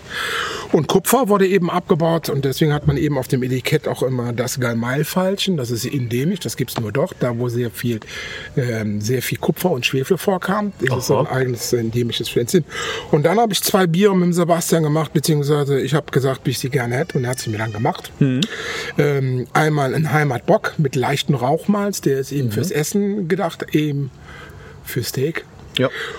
Und in Aachen essen wir den Sauerbraten oder in der Region, der Städteregion Aachen essen wir einfach den Sauerbraten mit Printen. Ja. Das ist einfach so, deswegen heißt das Gebier, das wird ja auch einfach mal, ähm, deswegen heißt das auch Heimatgefühl, um es einfach mal, oder Gefühl natürlich, damit wir das so haben können. Und das ist ein Bier, So wie wir die Sauerbratensoße mit Lebkuchen machen. Gemacht mit Leberkuchen. Jetzt können wir überschauen, aber das Printe Lebkuchen ist ja viel, viel ähnliches. Mhm. Natürlich. Und es ist einfach so, wird das gemacht. Und dieses Bier ist eben dafür gedacht, dass es zum Sauerbraten funktioniert. Und es ist eben auch dafür gedacht, dass das Bier ähm, zum Kaninchen funktioniert. Oh. Kaninchen süß-sauer und zum Dessert. Das war die Idee, die dahinter steckt. Es ist eine Chimie-Hefe drin. Ich habe es auf dem Bierstil des Quadrupels gemacht. Wow. Und ähm, so wie es sein musste, ich hatte Weihnachtsmarkt und das Bier war noch nicht fertig in der Gärung. Aber ich gesagt, ich brauche es trotzdem. Haben wir ein Batch vorher gemacht. Den mache ich jetzt mal auf. Jo. Und dann haben wir noch einen anderen Batch sechs Wochen länger im Gärtank gelassen, ist daneben. Und jetzt liegt dieses ganze Baby im Moment noch in einem ehemaligen Jack Daniels La Fork Fass. Und ich würde, so wie ich es verstanden habe mit Sebastian und der Christian Vormann, ähm, wollen wir es ähm, Anfang Oktober abfüllen. Ja, unser. Baby. Also vielleicht noch ganz kurz Bitte. für die Hörer. Der Sebastian Sauer ist so ein bisschen, soll man sagen, ein frühes Enfant terrible der Bierwelt in Deutschland. Also ich, Pionier. ihn- Oh, ja, ja, ich wollte es gerade sagen. Es ist so ein bisschen beides. Ich habe ihn auch so ungefähr vor 15 Jahren kennengelernt und er hat also sich einfach dem verschrieben, wirklich besondere historische, spannende Bierstile zu entdecken, zu verkosten. Der war auch schon in Südamerika unterwegs und hat das Chicha äh, probiert rauf und runter und ähm, macht eben viele, viele tolle Biere, die dann eben sehr experimentell sind, sehr spannend sind, sehr aromatisch sind. Ähm, freut mich total, dass ihr da zusammenkommt. Das wusste ich gar nicht, dass er da wohnt. Ähm, und es ist immer wieder ein, ein, ähm, ein, eine Freude, was von ihm zu haben. Freigeist nennt sich das Ganze auch, Bierkultur. Und ja, der Christian Vormann, auch witzig, der war in einem unserer allerersten Seminare, als auch vor zehn Jahren muss es ungefähr gewesen sein. Und ähm, der hat sich ja auch toll entwickelt, macht auch viel Biere in seiner Brauerei, viele spannende Geschichten. Und ja, also jetzt haben wir hier dieses schöne Bier im Glas. Schaut ja fast aus wie ein Rotbier, muss ich sagen. Hat schöne, schöne, Ja, da siehst du schöne natürlich- Rotkomponente. Da ist natürlich das Kardamom da drin, ne? Auch Ember, können wir sagen. Ember, Ember Ember, oder Bernstein. der Joker des Biersommeliers. Ja, Strohgelb. Nein, also wirklich eine wunder, wunderschöne Farbe. Und so wie es eigentlich sein muss. Ein rot, rotstichiges Braun, schöner, auch genauso getönter Schaum, der da auch perfekt dazu passt. Oh, und ein unglaublich interessanter Geruch. Ich würde ja auf den ersten Tipp erstmal sagen, es hat was Florales, sowas Blütenmäßiges. Und dann, wenn man länger reinriecht, dann kommen die Printen. Also dieses ja, wir würden jetzt in Franken sagen, Lebkuchengewürzaroma so ein bisschen rüber und wird dann immer intensiver und geht dann so in Honig und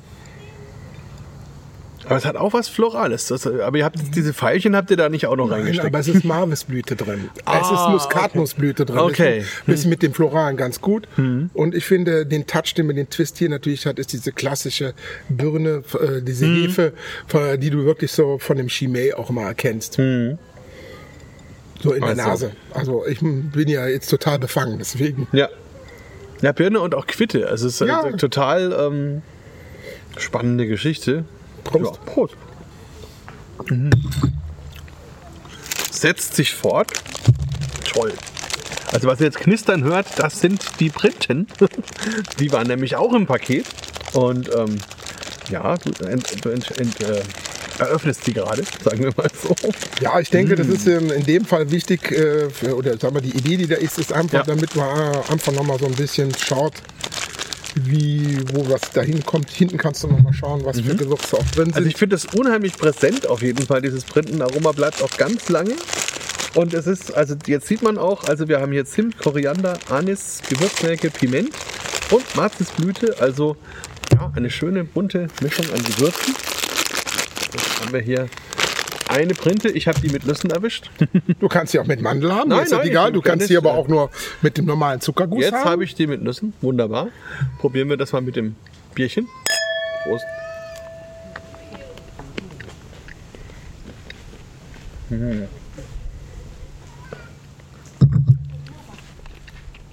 Und jetzt merkt man, Hm. dass es eben auch mit dem Dessert funktionieren würde. Ne? Oder kann. Das geht sehr schön Hand in Hand, muss ich sagen. Also gut, ist jetzt auch in gewisser Weise erwartbar, aber richtig schön, weil auch diese süße Note von den Printen, die wird mit rübergenommen. Ist aber trotzdem nicht so dominant. Also das macht das Ganze sehr angenehm.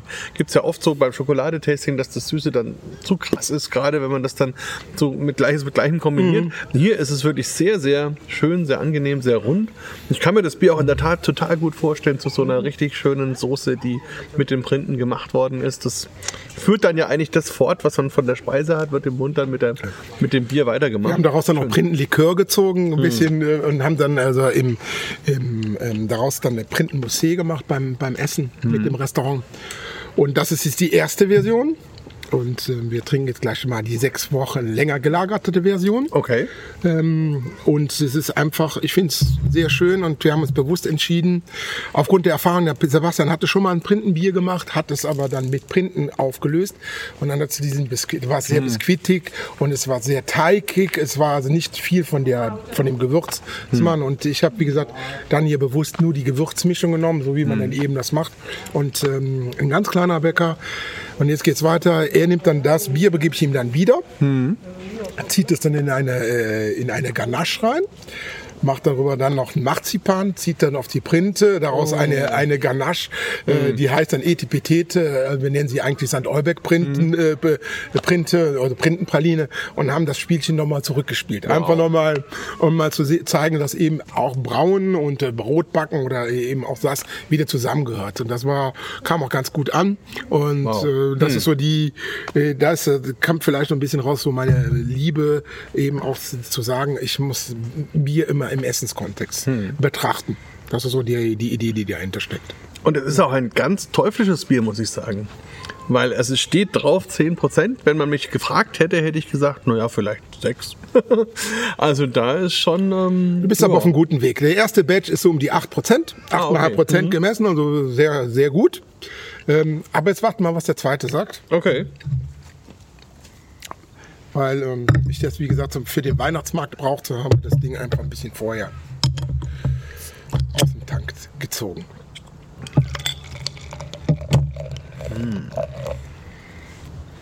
Spannend, schaut schon ein bisschen anders aus. Hat einen richtig geheimnisvollen Schimmer. So einen Sonnenuntergang quasi. Liegt an der Sonne vielleicht. Ja, vielleicht liegt es auch an der Sonne. Der Schaum ist tatsächlich präsenter, finde ich, als bei der ersten Version. Kann aber vielleicht nur am Einschenken gelegen haben. Er ist ein bisschen heller, finde ich auch.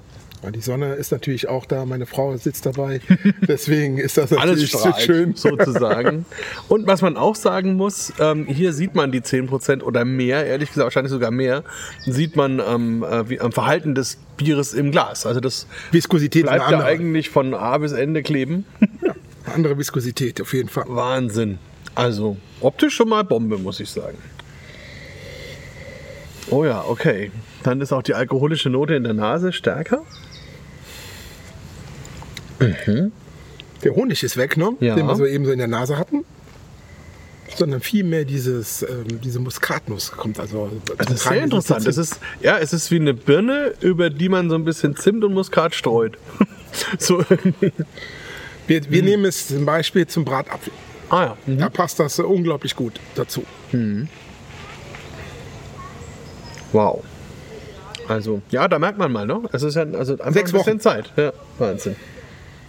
Prost. Prost.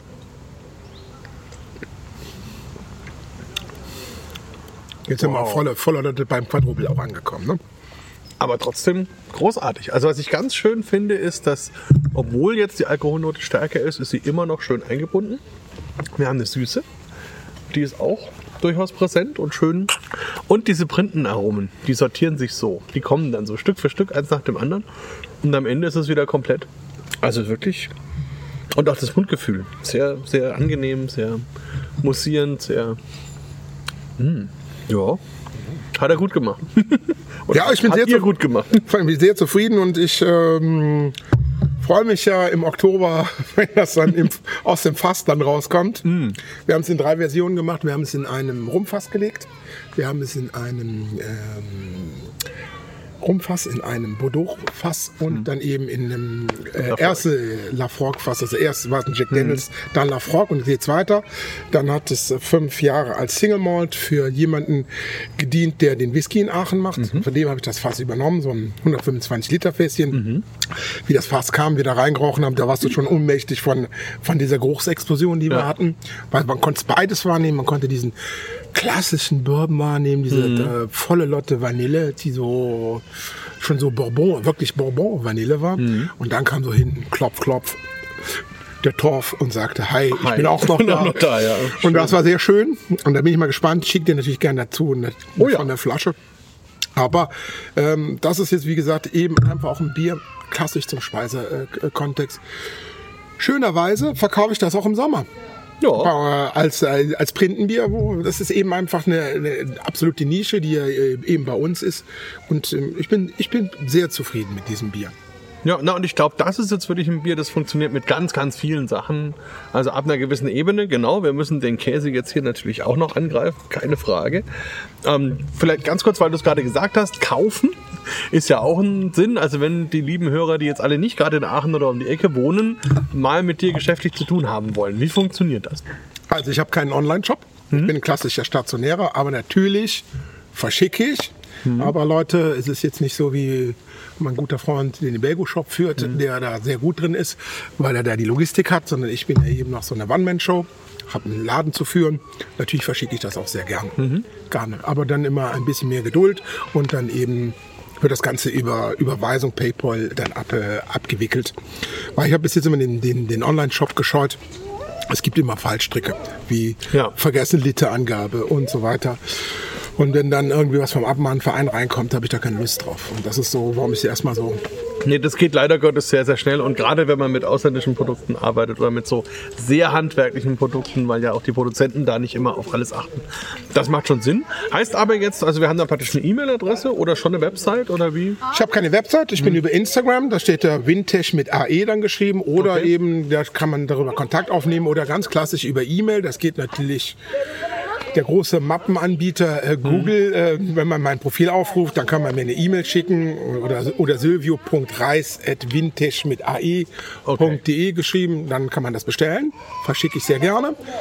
Es kann sein, dass ähm, es, äh, bin jetzt gerade über, dass der das dann über den Belgo Shop auch zu beziehen ist. Also das ist natürlich auch eine Idee. Ne, mit Frederik haben wir schon drüber gesprochen und das werden wir jetzt so machen. Aber das ist, ähm, war ein Herzensprojekt und ähm, ich merke, ich denke, das merkt man auch, Cool. dass er reingepasst hat. Sehr schön. Nee, also die Links werden wir natürlich alle noch in, den, in die Show Notes geben, sodass die Leute dann eben auch schon mal das mit dem Podcast direkt machen können. Ich muss sagen, jetzt haben wir mit dem Käse, habe ich jetzt zwischenbei, nebenbei so ein bisschen probiert, passt auch sehr schön, Vorsicht. Der ähm, Parmesan in Anführungsstrichen macht auch hier seinen Job auf jeden Fall. Die Kaminwurz hat sich jetzt gerade ein bisschen verabschiedet. Aber ist sie. da Glück gehabt, der Hund hat nicht aufgepasst. sich ja. das, aber das ist das Gute an so einer bayerischen Kaminwurz, die kann das auch ab. Die fällt mal runter, die ist danach wieder wie vorher. Alles wunderbar. Also das ist schon auch ähm, wirklich großes Kino, das mit den Speisen zu machen. Also insofern, das vielleicht einfach auch nochmal als alle, alle Hörer als Anregung, als Tipp, also neben der Anregung und Tipp, sich mit dir mal auseinanderzusetzen, dein Instagram-Konto zu abonnieren und so weiter. Aber eben auch wirklich sich, gerade wenn man solche Biere hat, die auch aromatisch viel zu bieten haben, sich dann eben auch mit Käse, mit Schokolade, mit Wurst, mit was weiß ich, was man halt mag, zu beschäftigen und einfach zu spielen. Ich glaube, so kommt man am ehesten dahin, oder? Ja, es ist alles eine Spielwiese, denke ich mal. Man kann sich auch mal verdribbeln, Ja. aber man kann eben auch mal ähm, aus 30 Metern in den Winkel schießen, um beim Fußball zu bleiben. Ja, ist definitiv so, ja. Und ich denke, das Bier ist äh, eigentlich, äh, steht so sinnbildlich für meine Liebe, die ich ja eben auch habe. Belgien, eben auch die Heimat da verbunden und ähm, ich habe noch zwei andere Bierprojekte im Kopf. Schauen wir mal, was da so, äh, so ist, aber müssen wir mal Step by Step machen. Jetzt durch den Umzug werde ich dieses, den Heimatbock dieses Jahr ne- äh, nicht ähm, brauen lassen. Das werde ich nächstes Jahr machen, weil die Geldmittel müssen da reinfließen. Ist einfach so. Ich sage auch immer so, ich lebe nicht vom Bottle Shop. Das ist schwierig auf dem Dorf, muss man so sagen, sondern ich lebe von, meinen, von der Sommeliertätigkeit. Und das ist eigentlich auch der Grund, warum ich dann in die Stadt gehe, wo mehr Lauffrequenz und mehr Touristen sind. Das ist der nächste Schritt, den ich machen musste. Ist einfach so. Und wir leben ja, merken ja auch so eine Reihe von erste Generationen, die angefangen haben, die aufgeben oder Brauereien verkaufen, Bottlestop schließen und weil äh, die Kraftbiernische ja doch ähm, eine Nische ist, das muss man einfach mal auch äh, sich klar machen und ähm, deswegen ist das alles auch nicht immer so einfach, wie wir uns das wünschen und denken und ähm, das ist so, wo man auch ein bisschen jeden Tag kämpfen muss. Äh, ich mache das gerne, aber manchmal ist es auch ein bisschen frustrierend. Das auf jeden Fall. Aber immerhin, wenn man solche Produkte hat, solche Möglichkeiten zu kombinieren, macht das dann wenigstens auch Spaß, dieses Kämpfen. Und man hat auf jeden Fall was für sich und vielleicht für die eigene Familie auch noch mit dabei. Also auf jeden Fall, wie gesagt, nochmal vielen Dank, äh, dass du das hier mitgebracht hast, uns teilhaben lässt. Und wir können dann ja, wenn du umgezogen bist und die nächsten Projekte angehst, einen zweiten Teil machen, wo wir nochmal dann vielleicht vor Ort drauf eingehen und uns mal anschauen. Und zwischendurch eben nochmal an alle Hörer, schaut in Aachen vorbei, Stolberg. Nehmt euch ein paar, in Stolberg, richtig, Entschuldigung. Bei Aachen. Schaut in Stolberg vorbei, bei Aachen. Nehmt ein paar schöne Biere, lasst euch beraten vom Silvio und vielleicht auch ein bisschen Käse, vielleicht ein bisschen Wurst und auf jeden Fall Printen nicht vergessen. Bier Talk, der Podcast rund ums Bier. Alle Folgen unter www.biertalk.de.